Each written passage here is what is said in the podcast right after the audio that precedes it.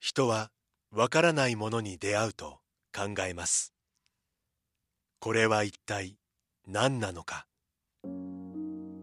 じっと観察して想像力を働かせる人もいればそばにいる誰かと対話を始める人もいる。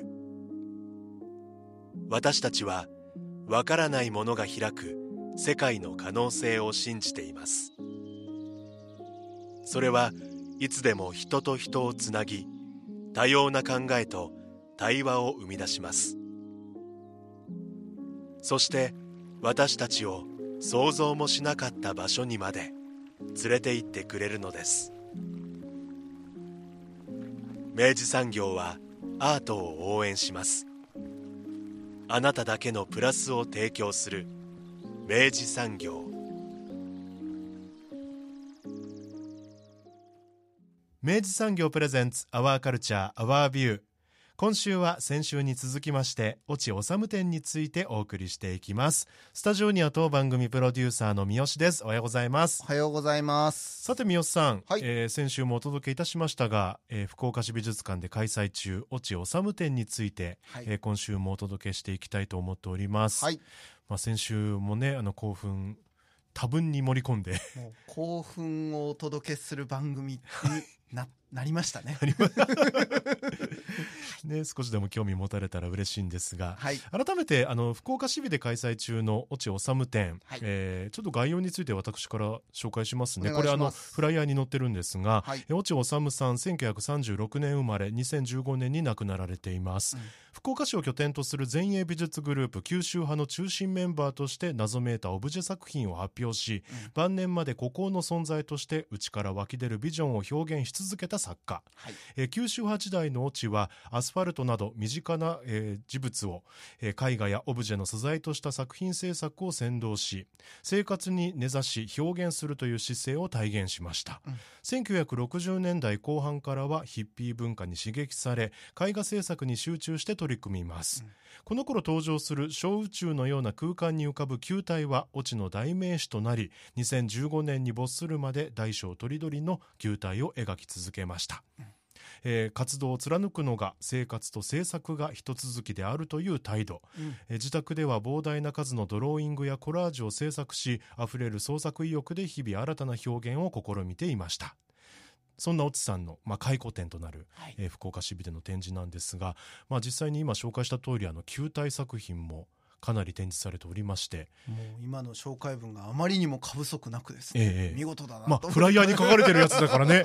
いやさすがだなそのまま紹介させていただいいただけなんですが。そうなんです。で、うん。あのまあ、今回ですね、うん。えっとまあ、あの前回からの引き続きの、うん。まあ、後編というような特集になるわけですけど、はい。えー前回は、えっと、福岡市美術館の学芸員の中さんをですね、はい。えっと、お招きして、うん。で、えっと、展示のですね、うん。えーまあ、第1章第2章第3章と、うん。えっと、お話を伺ってまいりました。はいでまあ、第1章では、まあ、そのあの今さっき、まあ、佐藤さんもご紹介いただいたような話にもつながるんですけど、うん。まあ、落治自体が、まあ、全てのものが色になりますよ。言いたくなりますよかっねこいいんですよね、ええ。桜井さんなんつって。て、ええええええ。って言った、まあ、その言葉からまあ始まるような、うん。まあ、その言ったらあの通常の画材でないものも画材にしてしまう、うん。えーそしてそれをまあ美術的に成立させてしまう、うん。まあ、作家としてのまあその天才性みたいなものが立っていく、まあ、第一章、うん。うん。そしてあの第二章では、えっと、それをまあその日常っていう今さっきまあ日常とか生活っていう言葉がありましたけれども、まさしくそういうものを掘っていく、うん。えーまあ、モチーフとして、まあ、テーマとして、まあ、うん。そういうものを掘っていく作あの落尾治の,、まあえっと、その創作の,、うん。あの前期というかですね、うんうんまあ、60年代ぐらいまでの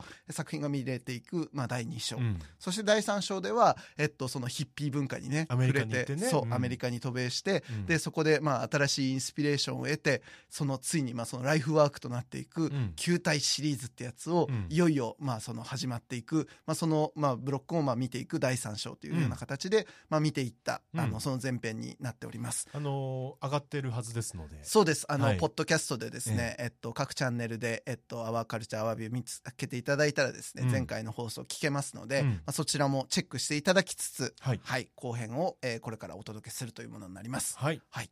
であの、後編ではですね、引き続き、えーその、えー展示のですね福岡市美術館の展示について、うん。えっと中さんにお話しするもの。そして、えーそこからですねさらにもう一つちょっと実はコンテンツを用意しておりますので、えーここから放送をお楽しみいただきたいと思います。それでは学芸員中さんへのインタビューをお聞きください。第4章これ殺気を思い出しはい。空白を埋める晩年の作品はあっていうわけです。はい殺気を思い出したのか。はいはい。これちなみにえっと中さんどんな展示のあのブロックになりましたでしょうか？そうですね。こちらは、その球体シリーズが出てきて以降の、まあ、球体シリーズの枠ではくくりきれない、うん。あの、バラエティ豊かな作品を紹介しています。で、越智さんって、あの、まあ、70年代以降すごく精力的に球体シリーズを発表してて、もう毎年1回ぐらいのペースで個展をされていたんですけれども、えっと、お体の具合が悪くなって、あの、入院されるんですよね。うん。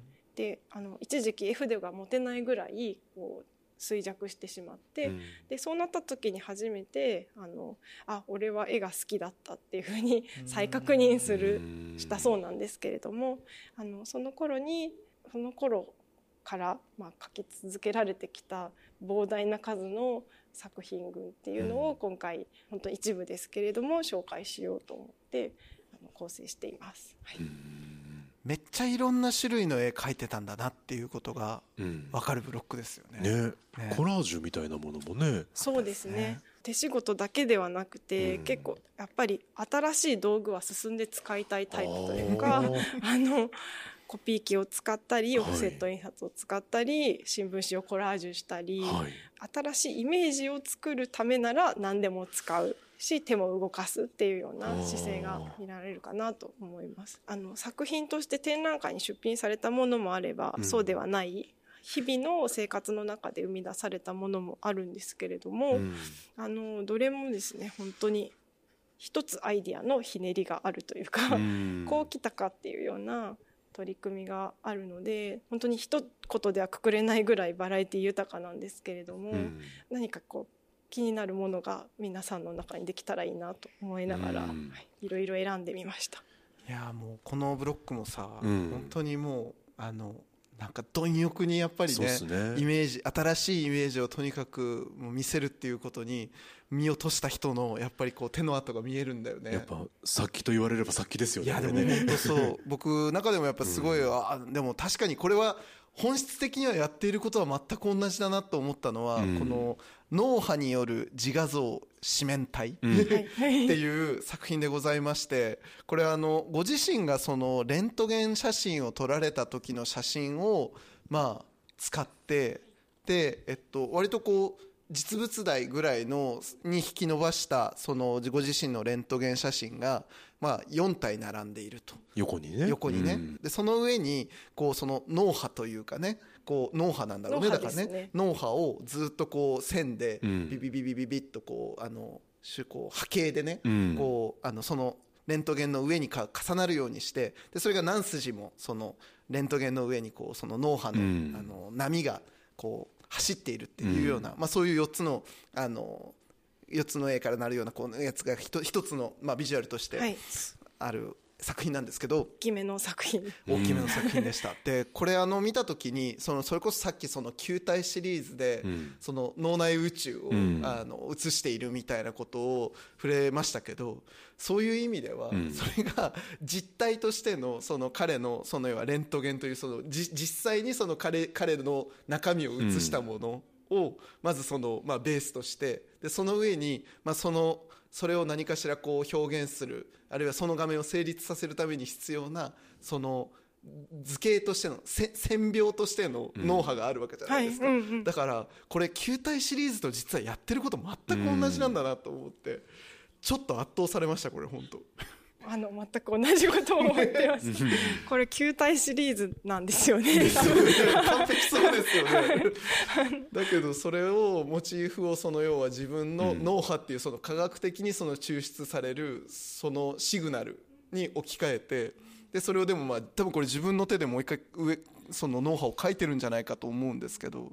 だいぶ揺らいでますもんね脳そうですね。がちょっと心配になるぐらいに。だから多分実際のその自分のあのそのそのそれもそのものではない気もすることからするとなおさらうん多分やっぱりうん。あそうか組み合わせていらっしゃるのかも。そうですね。確かに確かに。そうですね。これこれが86年に発表された作品なんですけど、ええ。うんだから85年頃は入院中で、ううんまくその自分のコントロールする線が引けない、で以前のような艶やかなうん。あの綿密なか球体を描くことができないっていう中で、うん。あのまあ、入院中にレントゲンと脳波ってをなんか見たんでしょうね。うん。それでこれがその自分の、まあ、絵筆の代わりになるっていうことに気づいて、うん。発表しているっていうことはこれは球体シリーズだと思っいやてですようんね。私もっと言えば本当今おっしゃっていただいたその絵筆の代わりになるっていうことの発見で言えば、うん。その前のやっぱ九州派的なやっぱ姿勢でもありますよね、そうですね。だからお千代さんはずっとお千代さんもやってんだなっって感じがとですよね。うん。超パワフルなやっぱりそう創作意欲だなっていうふうにうん。ちょっと圧倒されますよね。そうですね。あと、まあ、このブロックであのちょっとその3章からの継承にもなるのかもしれないんですけど彼自身がそのドローイングみたいな形で、うんうんうん。そのあの描いているものがあの3枚連なりかなのあの絵であって、これちょっとすごかったね。設計図みたいな感じですよね。ね。うん。これちょっとどういう作品か中佐教えてもらっていいですか？これはですねあの、ええそのご自宅で球体シリーズも含めて調査している時に、うん。こんなものもあるよと言って奥様に見せていただいたものなんですけれども、A4 ぐらいの紙に、えっと、ペンと色鉛筆で書かれているんですが、なんと言ったらいいのかあの球体の元になるようななんか有機的な形とうんいろいろな要素が書き込まれています。1番から10番の数字であるとか、赤青緑黒ピンクみたいな色がこう要素として書き込まれていてでそこにですねなんかいろんな言葉が書いてあるんですよね。うん。スイカみかん緑青空海とか。うん あのなんていうんですかねこのドローイングなんだけれども設計図のような概念図のようなうんものになります。設定資料みたいなねなんか。そうです。そうなのよ。あのなんかあのポンとその絵ドローイングの絵の中の一つの丸に向かってこう矢印が引いてあって「地球は青い」とかさ、ね。書いてあるの。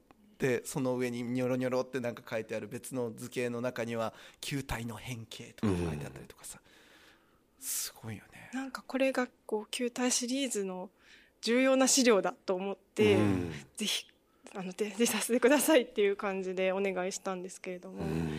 あの丸いそうですね球体がですね3枚あるドローイングの中でいずれも球ちっちゃい丸が書かれていて、うん。それがなんかこう袋状の塊の近辺にこう書かれているんですよね。うん。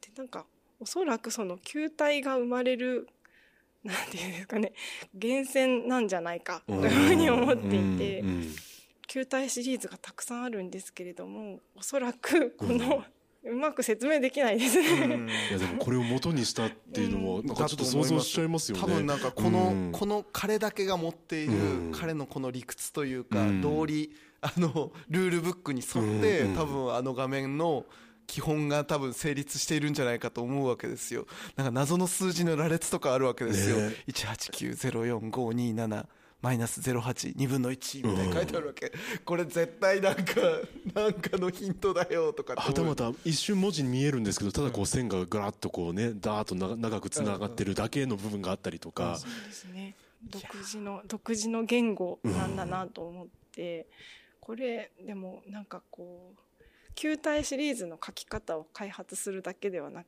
うん。あのなんか球体シリーズ自体がこう一つのシステムなのかなと思って、その美しいイメージを生み出すためのプログラムなのかなと最初は思っていたんですけれども、うん。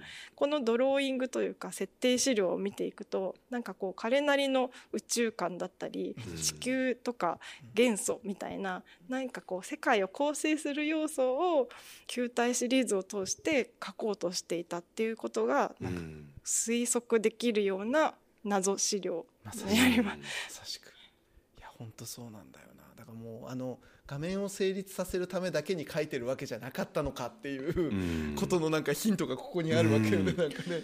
あのまあ、全然レベルは違いますけど、うん。やっぱ少年は 物語をの世界観を作るときにまずこうなんかこういったものを書くじゃない世界のですか。説理をね、ええ。こう説明できるかもしれない、そのルールブックファンタジーのね。ファンタジーをええ。なんかそれとなんか同じ匂いみたいなものを感じてちょっとワクワクしてりしてね。すごいよね、これちょっといこれ謎解きのひその専門の人とかにちょっとこれ見てもらったら確かにね。あの,、うん。あの画面とこれをセットで見たら、うん。あこれ完璧に解読できますねとかっていうことかもしれない、もしかしたら。こもしかしたらね、うん。の隣には、うん、絶対赤きますね。あ赤ですね。とかっていうことがあるかもしれないよなんかそうですね。規則がなんか読み解けるかもしれないですね。ねいやこれだけをじっと見て要素を書き出していくワークショップとかやりたいちょっと面白いですやれる。か も君もオチを探るみたいな、解読ですよね書いてみようみたいな、え。うん。本当そうですよね。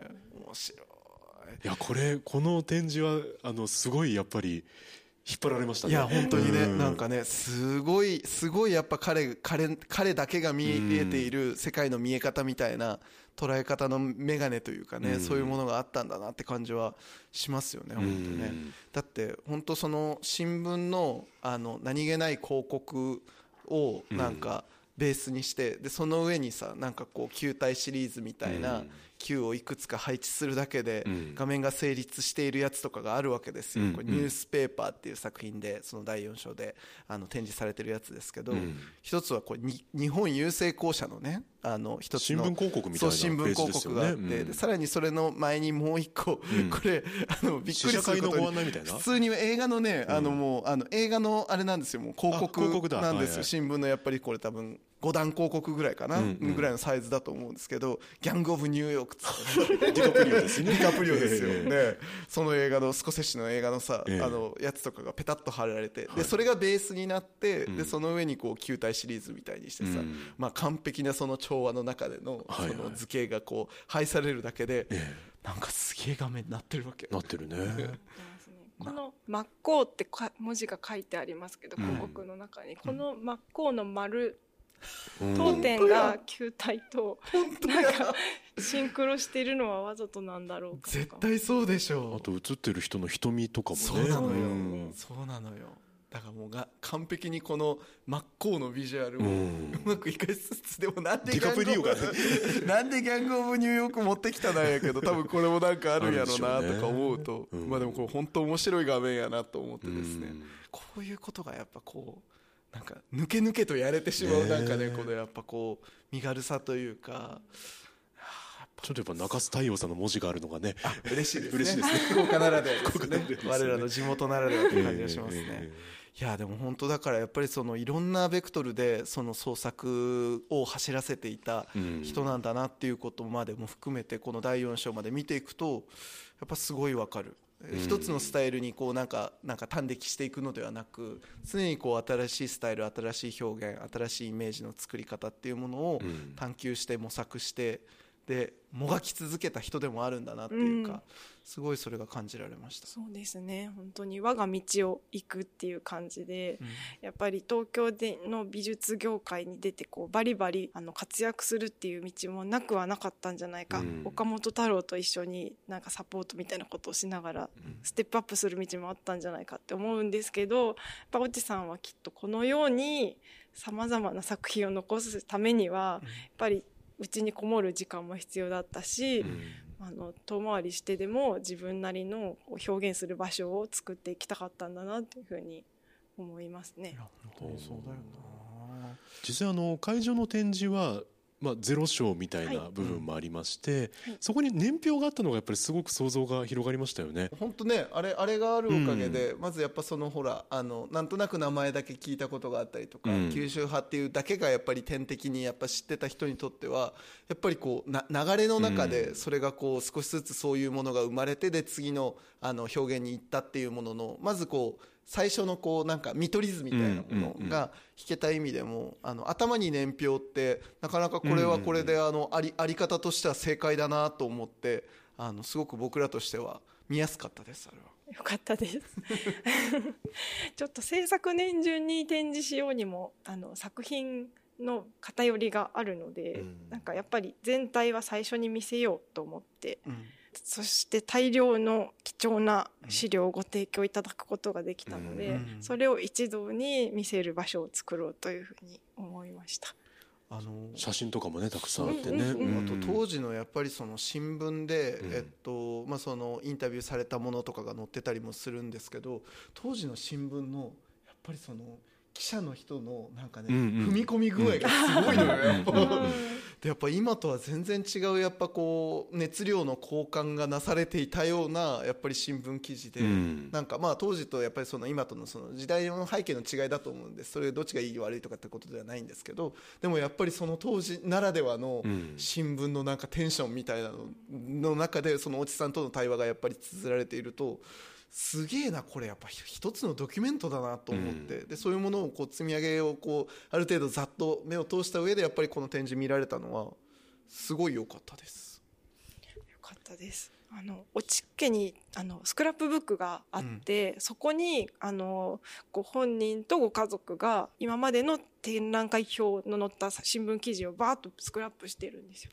でそれを貸していただいたことで、あこんな活動してたのかっていうのがあのどんどん分かってきて、はい、あのアーティストユニオンを作っうん。あの九州支部をやっていたこととか私全然知らなかったんですけど、なんかその頃のちょっとこう無邪気なインタビューとか、うん。すごいなんか人間味ある書き方ですよね、記者の方の。うん。いやでも本当そのまあアーティストユニオンのお話も今触れていただきましたけどそのやっぱりこうアーティストがえっとどういうあの存在であるべきかっていうことであったりとかまあそれをたらしめるためにもその社会的にまあどういう報酬を得られるべきかっていうことも含めてやっぱりすごくその続けていけるようにというか自分たちが引き続きこのようにあり続けれるようにっていうことをすごくやっぱり真剣にやってきた人なんだなっていうのはそのキャリアも含めてだしあの年表を見ててもすごく感じるものでした。そうですね結構抗議活動とかもうん。やってますし、うん。うん。なんかで割と結構それは今のその2020年代の,、うん。あの僕らのまあアーティストも含めたなんかこうあのこの仕事はここのようであっていいのかみたいなこととかっていうのがまたこういろんなこう常識のいろんなレイヤーがこう動いていく中でなんかこの一人あのこうあるべきっていうことをちゃんと持って活動した人として、こう落尾治の、まあ、歴史を、まあ、そういう目線から見ていくっていうこともうん。ちょっと面白いかもなと思った。でそうなった時にやっぱそのあの出口なしっていう作品だったりとかそうね。うん。そういう作品がどのように見え変わっていくのか。で今の時代の僕らにどうアクチュアルに迫ってくるのかみたいなのっていうのは、うん。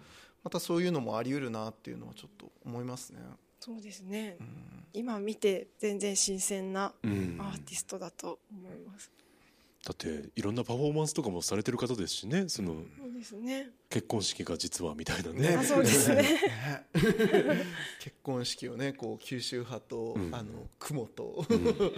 ゼロ次元とが全員集まる一度に会する一大祭典にするのが もう手に負えんわと思います。本当に。びっくりしましたよ。すごいですよね。華やかでなんか楽しい時代だったんだなと思って、うん。ねえ。うん。なんかあのおおおらかなその勢いみたいなものがやっぱり感じられるものでもあって本当にあの見れてよかったなって感じがしましたこれちなみにあの今回の展覧会は、まあ、あのまずこのあの会場で、うん。えっと、なさられるのとは別にあと大手門のギャラリーのユリーカさんと、はい。エウレカさんエウレカ。か エウレカさんとあとあのもう一つ、えっと、岩田屋ですかね、のギャラリーコンテナでもなるということでちょっとこの辺もお聞かせいただいてよろしいですか？はい、展覧会に合わせてぜひ展示をしたいということだったので、あの福岡市内で落ち店巡りができたら素敵だなと思って、うん。それも、えー、と落ち家の皆さんとあのそれぞれのギャラリーさんが連携されて結構たくさんの作品を紹介されています。まあ、渋の展示室内で紹介しきれなかったうん。いろんな活動とか、あの活動とか作品もシリーズもあるのでそういったものはぜひあの市内のあのエウレカさんとコンテナさんで見ていただけたら、よりあのオッチさんへの興味が深まるんじゃないかなと思っています。同時開催うん。する時期がありますので、うんうん。ちょっとそれをぜひともねあのちょっと巡ってうん。一緒にこう楽しんでいくのがよろしいんじゃないかというところでございますよ。やっぱ資料もね拝見すると例えばこう岩田屋という場所がすごい場所だったんだなとかね。ねえ各ギャラリーも。ギャラリーも大事な本当うに、ん場所だったんですよね。だからやっぱそういうねこう歴史の中でうん。のその街の中でのギャラリーとか、うん。あの百貨店の中のそのギャラリースペースとかっていうのうん。がどういうものかっていうのをね引き受けた上でね、うん。それを実際にこうまた越智さんっていう作家を頼りにして回れるっていうのはこれすごいいい経験ですね。そうですね。ね。本当に、うん、中さん最後にこれあのこうやって越智さんに触れてしまってあのこう越智さんの魅力だったりとかその越智さんっていうのをどういう今までとどう変わったかとかなんか今後、まあ、これこの経験をきっかけにもうちょっと例えばこういうことを調べたくなったなとか、こういうことをもっと研究してみたくなったとかそういうのも含めてちょっとお聞かせいただければと思いますが。そうですね、うん。あのえっと、一つにはあの越智さんの残したその見取り図のようなドローイングが、うん。やっぱりまだまだ読み解きが読み解かなければならないと思ったので、球体シリーズがどのように生まれてきたかっていうのをきちんとインタビューで後付けながら、うん。あの研究をしたいなと思いました。うん。でそれからその複製技術との関わりっていうのが、うん。あのかなり新しいことをしているなと思ったのでその当時の複製メディアであるとか、既存の印刷物の応用っていうところはもっと知りたいなというふうに思いました。うん。確かに。越智さん自身がねやっぱりその印刷会社にお勤めだったとかっていうことも含めて、うん。やっぱその本当プリントされたものっていうものをどのように使うかっていうのは確かになんかあの、まあ、実際の作品の中にも現れてるんだけど、うん。そのなんかプロフィール的にも考えたら確かにそこにはまだまだ相当な奥行きがありそうだなっていう感ありますね。うんうんうんなんかその生活と制作が近いっていうあのあり方を考えるとそこはすごく重要だと思いますし、うん。なんかそれはこう越智さんの個人の研究というだけではなくて、なんか私たちがいつでもクリエイティブに。いられるためにはうん。何ができるのかみたいなことを考えるヒントになりそうだなと思っています。確か本当にね今ジンとかね普通に作る人も本当に多くなってるし、うんうん。今手元にある材料からいくらでも新しいものをまだまだ発想できるっていうポテンシャルを、まあ、こういうあの一人の作家の実践の向こうにね見つけ直していくってのは本当に面白いですね。いいじゃないですか。いいですね。その感覚ってきっともちろんライフスタイルにも生かされますし、うん。あのきっと多分アートに触れる感覚も養えるのかななんて思いましたね今ね。うん日常を加工していくわけですうんうよ、ん。なんか越智さんの奥様もすごくそういう感覚をあのシェアされているみたいで、うん。あのお宅にお邪魔すると意外なものがお花を生ける器になっていたりとか、なんかその時々で見つけたなんか端材はあのなんかプラスチックのこうかけらとかをうまくディスプレイにお部屋のインテリアにされてて、へえあこの感覚がなんかみおち家でシェアしてるんだって思いました。すごい。まあだからその大冗談に構えたかっこつきのクリエイティブみたいなことでもなくても十分なんかその日常をこうもっと楽しむための手段としてそういうようなことができるっていうのはうん。確かにね本当にこう日常わ我々の普段の毎日をうんもう少しアートの面白さに近づけていく気軽にできる何かかもしれないね、ういんやちょっとこれは。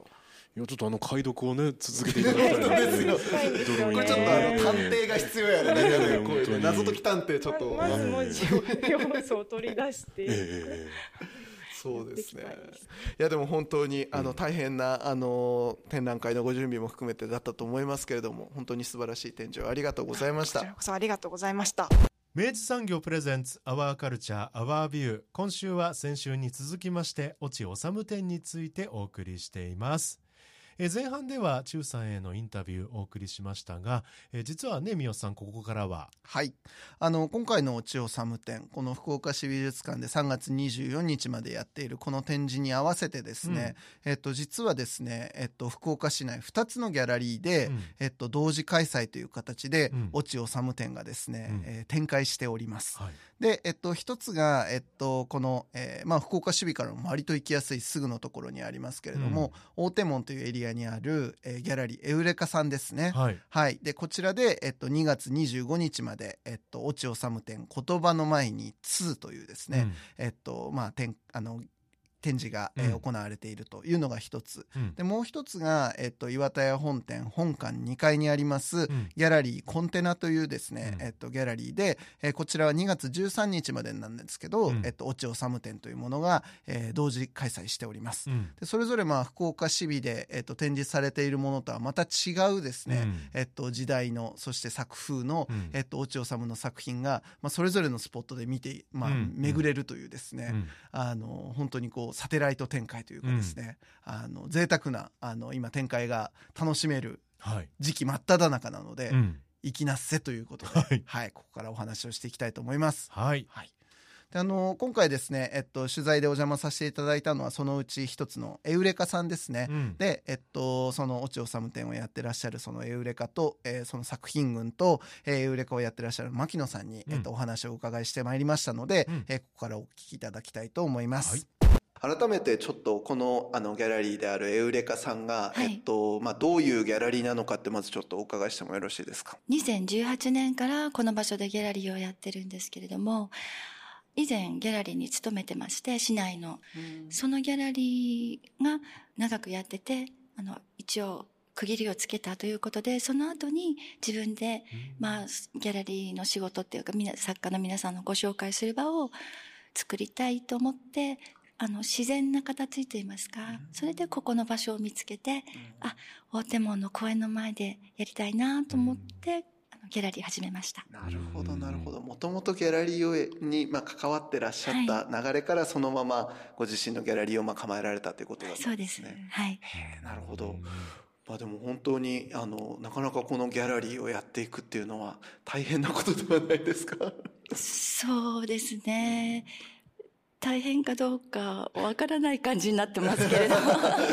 ね。えでもいや本当にそのなんだろうな、あのここならではのこう作家さんの取り上げ方というか、すごい丁寧な形で毎回、あの作家さんととその作品をですね、うん。取り上げてらっしゃる印象で、うん。僕は本当に大好きな、うん。あの場所なんですけれども、あのおっしゃったようにあの公園が隣にあるので余韻に浸るためにめちゃすごくちゃいい場所でんです。すよ。もう僕本当あの毎回ここのあの来てその前の公園でちょっとチルい時間をですね 過ごすのも含めて大好きな場所なんですけどね。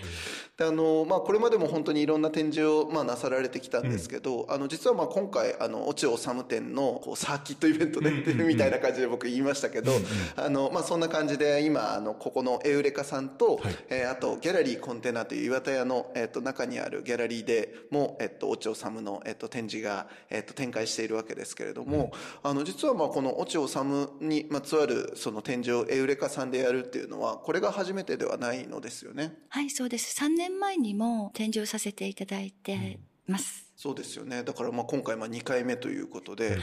あの今回そのあの越智治の,、まあその福岡市美であっている、えっと、展覧会にまあ関連してこういう形でやってるわけですけれども、えっと、展示数で言えば大体25点ぐらいうん。展示してます。なるほど。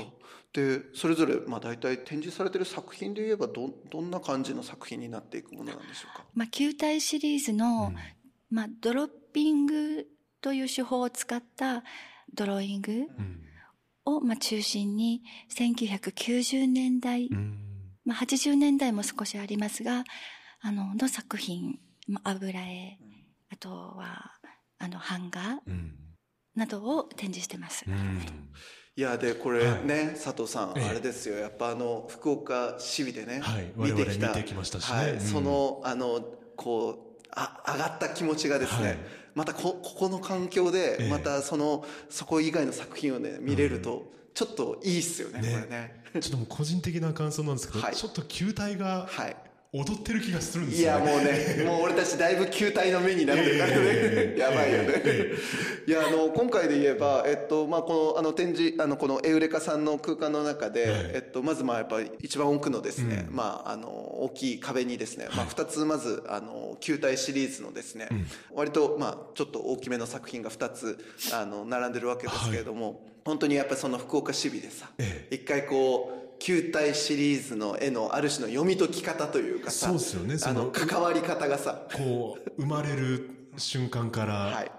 そこから変遷をちょっと見てきましたからね。ええ。それをなんかこう踏まえた上でさ、ええ。あのお君いるじゃないみたいな感じで嬉しいよね。久しぶりっつってね。ねで、あの、割とこう、なんだろうな、その、福岡市美で見たものと、またちょっとやっぱ違う感じがするというか、うん。あの、ここに、まあ、まず大きい壁に掲げられた2つの作品は、まあ、黒の、あの、背景をベースに、まあ、球体がたくさんまた並んでるわけですけれども、割と結構その、球体同士を結ぶ、ね。あの、うんき奇跡というか、軌道の、あの、ラインがまた、あの、シビで見たものとはまた違う感じ違のね。ね結構こうわーっと。曲線が多いなっていう感覚ですね。あとすごい情報量が今回のやつは割と多めで、で、やっぱあのほら、福岡市美で言えばさ、はやっぱもともとこの作品がこう、あの、我々は十字架の上に立っているのだって言って、その5番の目の上の中の、に、あの、私たちはいるのだみたいなことを言っていたっていう発言も踏まえて考えると、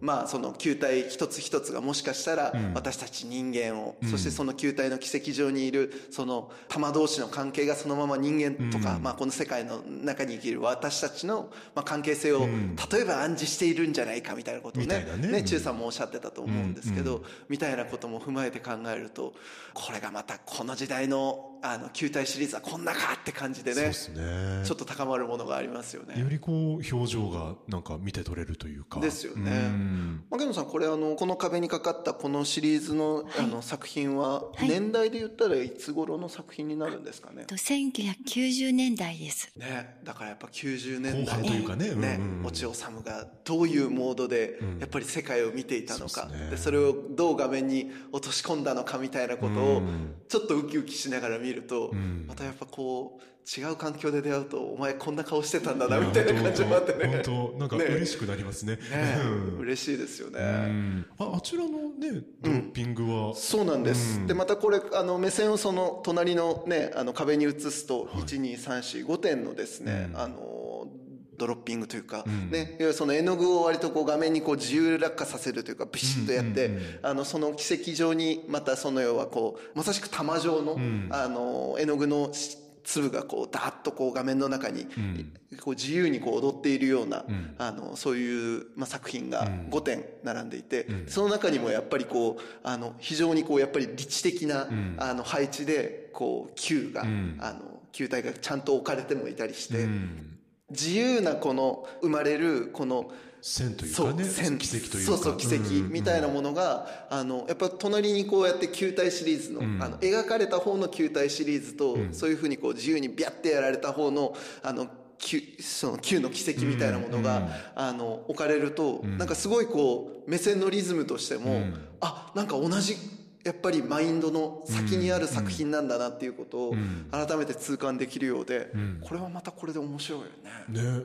他の画面見てても思うんだけどさ、やっぱあのまず九州派でよ、はい。どんあの全てのものが色になりますよ桜井さんっていうね。あの名言ありましたけど、ええみたいなことで、その新しい絵画、はい。新しい画面を成立させるために、それこそ素材から問い直して、でそれをやっぱり画面の中にどこにどう配置するかっていうことを相当多分考えながらやっていた、あの、まあ、初期の作品から、で、球体シリーズではいよいよそれをこう、ある種のこう、グリッドで、あの、もう本当に理知的に追い詰めながらも、そこに自由な、あの、関係性も起きながらっていうことを、やっぱりすごいこう考えてやっていた人、っていうことからしても一つの画面を成立させることに、多分適当にやるってことは絶対なかった人だと思うんですよ。なんだけど同時にその自分の多分予期できないものっていうものを迎え入れるものとして多分このドリッピングみたいなことをやったんじゃないのか、みたいなことを考えてもなおさらなんだけど一個一個の画面の成立させししぶりがすごいのよやっぱ。めちゃくちゃうまいのね。一つのこう作品としてもうやっぱ強いってことですよね。そうなのよ、んうん。なんかもうだからこの辺のさ画面の成立っぷりがさ、いやもう本当言うて僕も絵描く人間じゃないからこんなこと言えないんですけど、うまって思うんですよね、めっちゃ一個一個の画面がめっちゃかっこいいしうまいし、超調和が取れているというか。なんだろうそれこそこう絵の具をこうビヤッとね、上からこう殴りつける時もあったでしょうし、こう垂らす時もあったでしょうし、いろんなあの方法で平面に落とし込んでらっしゃったと思うんですけど、なんかすごい計算されてる感じがそうなのよ。そこなのよ。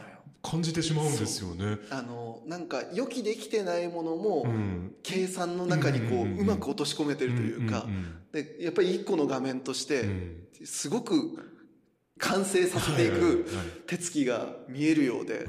でやっぱあの福岡市民のさあの展示の中で、うん。やっぱあんだけの物量をさ、うん。ドバーッと浴びてさ、あの全体がもちろん捉えられてよかった反面、うん。やっぱ一個一個の作品がもう情報型でさ、もうちょっとうわう受けたーみたいな感じになった後。壁面全体にどっさーっとあったのもありましたもんね。でそれ終わった後ええちょっと一息置いて、うん。であのこっちの会場までやってきて、うん。でちょっと静かな空間で、うん。こう一個一個をねこう改めて、うん。なんか一つ一つの味わいをもう一回、うん。なんかあの味わわせていただくことで、うん。なんかこの作品って一個一個食べるとこういう味だったんだみたいな感じね。だからやっぱねいや牧野さんやっぱりねこのねやっぱサテライト展開ね大正解だと思うんですよ。よかったです。すいませんもうひたすらもう僕と佐藤さんの感想を聞かせる感じで。勝手に攻撃してるっていうね。すいすいませんません、本当に。年代的には、はい。あの、こちらのドロッピング作品は1996年です。ああ、じゃあ、さらに、まあちょっと後半の方になるそうん。でですすねね。そうですね。いやだからやっぱりその時期ごとの変遷に応じてやっぱ本当に越智さんのいろんなモードがあったんだなっていう。のをうん。やっぱ本当にやっぱりねあの同じことをやっているとも言えるし、うん。ずっと違うことをやり続けた人でもあるっていうなんかその両面性みたいなものにはかなりやっぱり圧倒されるものがあるっす。なんかやっぱ常に探求を続けてらっしゃった方なんだなっていうのがすごく見て取れますね。う。んいやーいいですよ。でおまけにあれですよ、あの俺たちがあええのシビで感動しましまくった、ええ。あれです。レントゲンのレントゲンね。ええ。はい、レントゲンと脳波のあの作品もここにもあるんですねね。あの、直に、あの、アクリルが入っていないので、直にご覧ください。そうだ。いやもう生身の、生身のレントゲン言ったらもう生身の越智治さん本人に。出会うような、今ね、対峙しているかのように。本当にそうですよ、ね、ほぼ実物大ではないかと思われるぐらいのサイズ感でね、あのその越智さんの骨が、えレントゲンが、ね、見て取れるっていうやつですけどでも本当あれですねあの美術館は割とやっぱりこうスケールも含めて、あとまあその展示の方法も含めてどうしてもやっぱちょっとこう一線をあの挟まざるを得ない感感じがありましたけど、ここだと本当にこうダイレクトにそれが見れるので。あのこれはまたちょっと違う鑑賞体験になるなっていう感じしますね。あとあの僕改めてなんかこの会場で見たことであのすごく感じたのがあのあれは段ボールなんですかね？あのそうですね。素材が段ボールで、その上に、あの、新聞紙を貼り付けて、そして、あの、まあ、コーティングっていうか固めまして、その上にあ描いていらっしゃいます。ですね。はいあのそういうまあ四角いね四角いまああのなんかちょっとどれぐらいって言ったらいいかな iPad ぐらいのサイズって言ったらああ、なるほどね。わかります、わかりねます。はい。ねぐらいのサイズ感のまああのまあそういう作られたオブジェというか、はい。ねこれもある種の絵画だなと思うわけそうねですけど。。なんかもうやっぱ、すべてのものが色になりますよっていう、もうキラーワードがずっと頭の中にあるから。そうなのよ。そうなのもう。やっぱ画材もね、いろんなものが。本当にそうでやっぱりほらそれこそさ「出口なし」って作はいあり品ましたでねあのあのもう言ったらオブジェ作品であるにもかかわらずそれを絵絵画部門に提出したっていう あの鬼のエピソードありましたけどだとすればあれは間違いなく絵画だね絵画だね。絶対絵画だなと思ってでやっぱりその、まあ、あの作品も今ご紹介したその作品もそうなんですけど、あの新聞に、まあ、ある種こう手を加えてで作品化するっていうのが、まあ、もう一作品はその対面にあのあって新聞紙の上にあの絵の具を落としてってで、まあ、一つの画面に仕立てて、まあ、絵画に仕立ててで成立させてる。この作品もあれですか？やっぱり同じぐらいの年代のものになるんですかね？とね年代がちょっとはっきりしないんですけれども、ええ後半っていうか。やっぱそうですよね。えでその新聞っていうさ、うんうん。なんかそのそのメディメディアの使い方みたいなのうも、ん。一個それ挟むだけで、うん。途端にこう意味の広がりがさ雄弁になるというかね。雄弁になるじゃないですか、うん。あのあれが例えばじゃあ真っ白な画用紙の上にさ、うん。ただ書かれていたらもちろんそれはそれとして美しい画面だし、一つの作品にはなると思うんですけど、うん。そこにこう新聞っていうレイヤーがさうん。一個入るだけで、うんもうそれはもう社会みたいなものとかさ、現在とかさ、うん。みたいなものがさいきなりスパッと立ち上がって、でそこの上にこうい色を落としたりとか、うん。その球体を思わせる、まあ、やっぱりモチーフが描かれたりとかっていうこと、球体シリーズを知っていればこそそれが新聞の上に書かれるっていうのがどういうことかみたいになると、うんうんほらも。うほらも。うほらも。うだからやっぱ球体シリーズはもしかしたら一つのシステムをやっぱりこう発明したのかなっていう感じがするんだよね。うん。あの設定資料みたいなねあのものもありましたけど。そうそうそうそう。うん。あれは多分もしかしたら理解するためのものなのか生み出すためのものなのか分かりませんけど確かにシステムっていう言葉はね。すごくね。分かる気がする、でそれをやっぱり何に書くのかとか、うん。どうそれを落とし込むのかみたいなことをうん。少しずつ変えていけばいくだけ、うん。それがこう横にも上にも全,、うん。全方位に発展していけるというか、うんこういうこともできるよね。ああいうこともできるよねっていうのを、うん。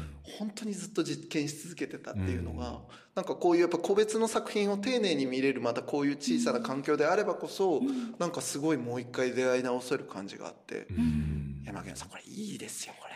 そうよかったです。大変いい。やっぱりね、あの、ご紹介したいものがたくさんありまして、うん。あの、少しでもそういう新聞のうん。作品ですとか、言葉が入った作品とかあまりないので、うん。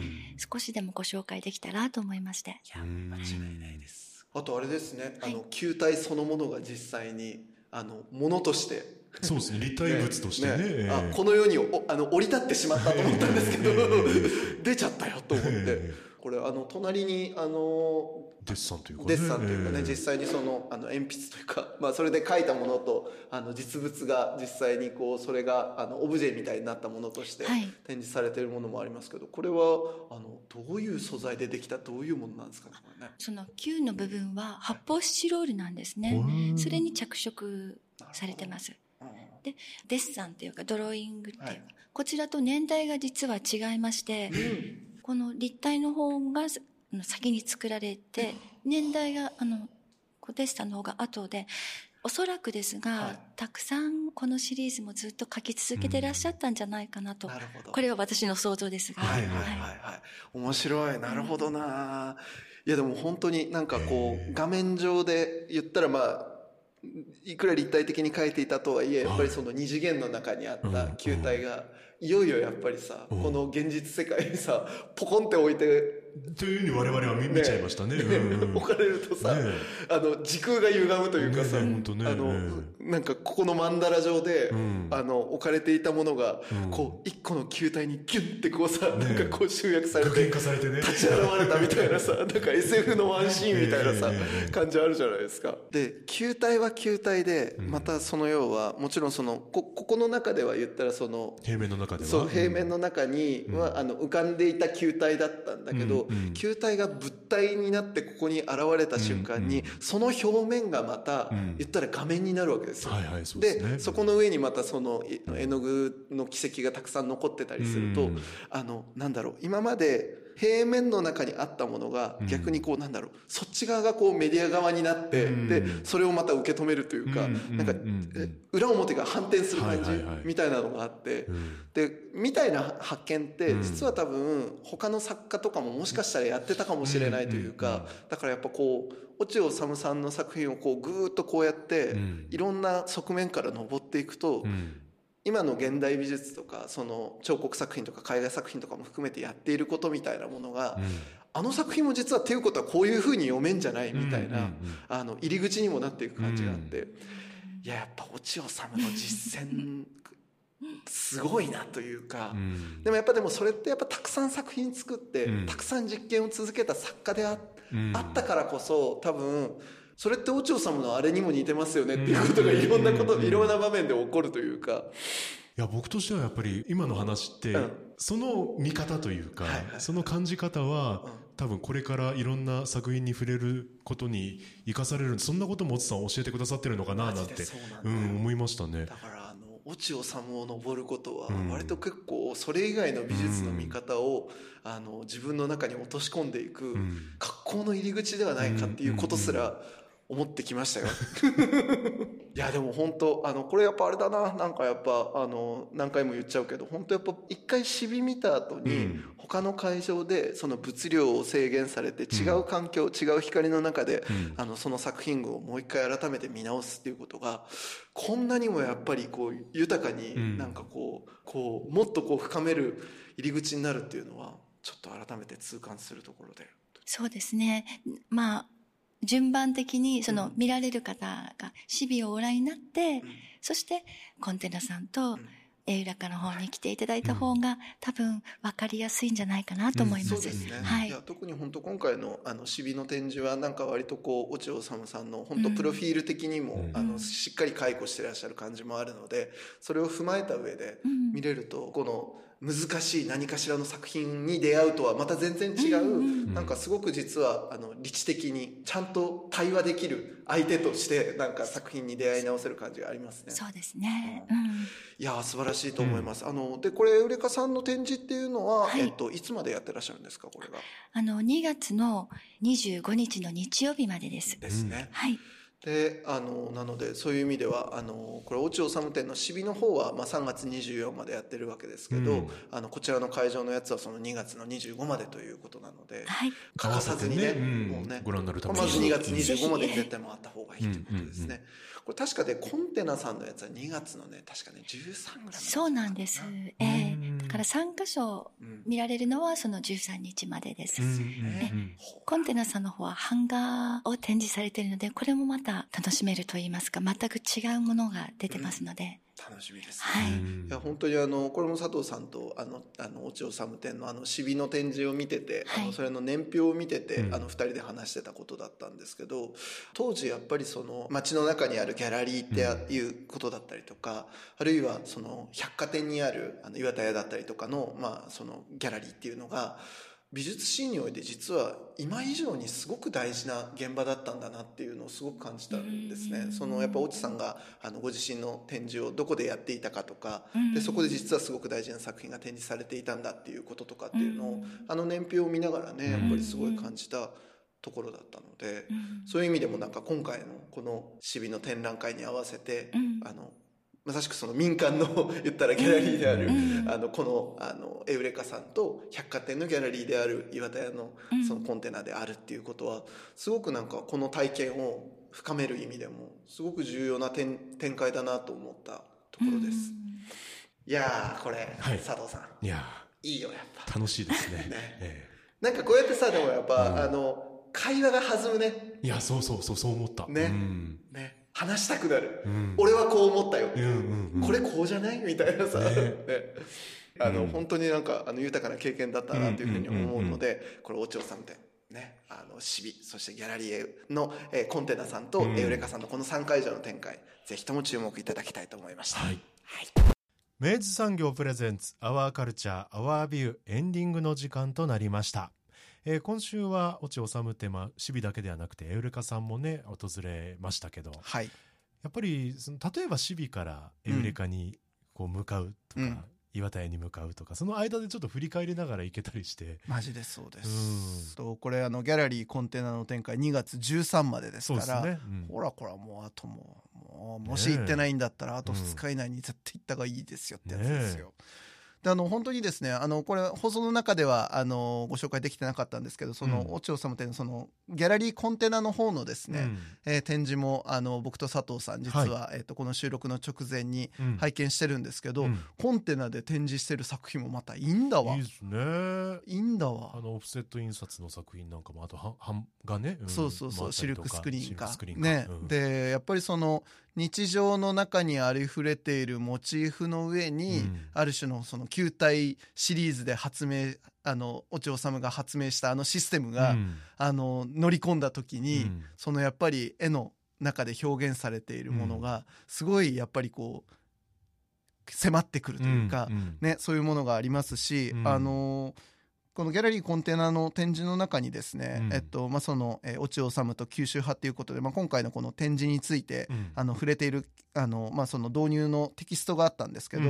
まあ、その中でもですねあの、まあ、その落尾治っていうのがいかにまあその作品の中に、まあ、その日常であったりとか、えーそのなんかそういうものを取り込んでいったかみたいな話の中の一節の中にですね、自然の中の無名の花の中に曼荼羅の世界を見つけたいっていうふうにお千代様がおっしゃってたっていうんですね。うん。でこれは割と結構うん。お千代様、まあ、この一連見てきた、うん。えっと、作品作風、うん。えーテーマみたいなものの全部に割と触れるあの、うん。うんお千代様ならではのやっぱりフレーズだなと思いました、で、まあ、そんなこともいろいろ本当発見できるあのめちゃくちゃいい贅沢な今本当に展開が、うん。えー3会場でもやっていますので、うん。あのギャラリーコンテナ、えーそしてエウレカ、えー福岡市美術館とですね、うん。ぜひ足を運んでいただければなというふうに思います。あとコンテナさんに行って改めてそりゃそうだよなと思ったんですけどあ買えるんだと思って。いや本当そうだよね。なんと俺たちがあのハッスルしたあのレントゲンの作品は買えるんだって買えいうね。るんだと思ってね。え。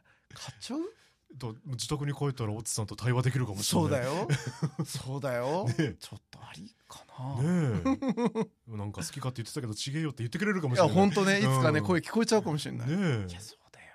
脳波が読めるかもしれない。読めるかもしれあの脳波解読できるかもしれない。ない いいな、ね。いやでも本当今回のその3会場、はい。あの拝見させていただいて、うん。そのまあ素人ながらなんかちょっと対話でできた感じがあるよね。あるんで、ね。うん、これ分かったっていうことは経験に言いたくないがないけど、うん、ちょっと触れられたかもみたいな気しれないっていう持ちはあるよね、うんうんうんなんかこういうことですよ。うんね。えこういうことをねやっぱみんなとしていきたいわけですよ、すごい楽しかったんで、ねぜひ皆さんもぜひね。見ていただきたいですし、あのご覧になった方、うん。あの俺はこう読んだねっていうですね、はいはい。あのぜひともあの感想であったりとか、うん。読みをですね、うん。あの解読をですね、ええ。あの番組に寄せていただければ嬉しいです。はい。皆さんからのメッセージは761アットマークラブ FM.co.jp までお送りください。お送りいただく際はタイトルか冒頭部分に「アワーカルチャーアワービュー宛てもしくは頭文字を取って OCOV とつけて送ってくださいアワーカルチャーアワービューはラジコのタイムフリー機能を使ってもう一度聞くことができます。詳しくはラジコで検索してください。そして番組の特集はポッドキャストでも聞くことができます。Spotify ほか各チャンネルで随時更新しています。詳しくはラブ f m のホームページからご確認ください。三好さん今週もありがとうございました。ありがとうございました。アワーカルチャーアワービューここまでのお相手は佐藤智康でした。また来週。ガスの未来が始まっていますスマートガスメーターは24時間365日私たちのガスの安全を見守ってくれる未来の検診機 AI と IoT によるモニタリング機能で遠隔からでもいち早く異常を察知。事故を未然に防いでくれます。また LP ガスタンクの残量も自動で取得。正確に把握することで無駄な交換を減らし地球環境にもお客様のお財布にも優しいガスライフをお届けします。明治産業のスマートガスメーターがもっと安全で快適なガスの未来を実現します。あなただけのプラスを提供する明治産業。